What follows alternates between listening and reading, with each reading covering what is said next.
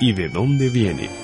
La palabra croissant, el nombre de sal, la expresión lágrima. Todo tiene su origen y razón de ser. En acústica, emisora digital de la Universidad de AFIT.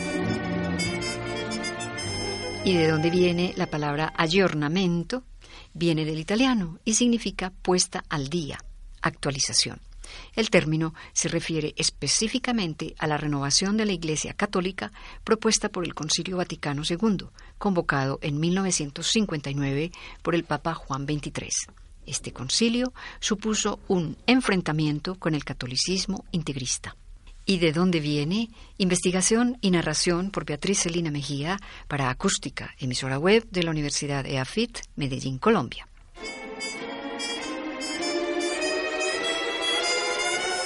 ¿Y de dónde viene? La palabra croissant, el nombre de sal, la expresión lágrima. Todo tiene su origen y razón de ser.